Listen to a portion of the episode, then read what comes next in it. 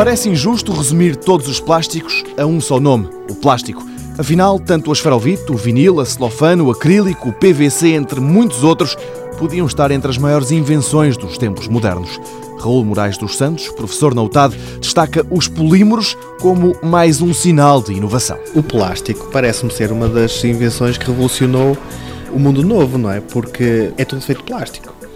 A gente hoje em dia até gosta de brincar e dizer aquilo que era feito de alumínio agora é feito de plástico, aquilo que era feito de metal era feito de plástico mas veio revolucionar a maneira como nós vivemos, o nosso conforto. O problema é que, 100 anos depois dos primeiros plásticos, estamos literalmente afogados neste material. A solução para isto pode, no entanto, estar a caminho. Tem o inconveniente de não ser biodegradável e por isso é que eu acho que, a partir do momento em que se faça aquilo que se faz das bactérias que comem o petróleo no mar, criar um plástico que também possa ser biodegradável dessa forma, então acho que aí estamos perante uma grande evolução. Mas pelo que eu sei, até isso já está a ser acautelado. E apesar desta confiança, Raul Moraes dos Santos sublinha que, mesmo não sendo biodegradável, usar o plástico pode ser uma solução mais ecológica do que optar pelas alternativas. Se nós pensarmos que o plástico é poluente, também temos que pensar que a indústria eh, dos metais, como aquelas indústrias da cromagem que usam metais pesados e por aí fora, se pensarmos que o plástico está a substituir metais pesados,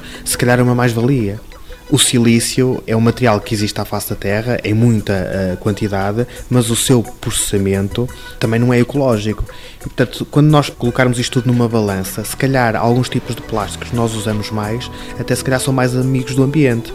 Portanto, se eu pensar que o plástico me está a substituir a extração de minério para fazer alumínio, se calhar é uma mais-valia. E se ele for biodegradável, ainda melhor. De todos, o primeiro plástico verdadeiramente sintético a ser criado foi a bakelite já lá vão 101 anos.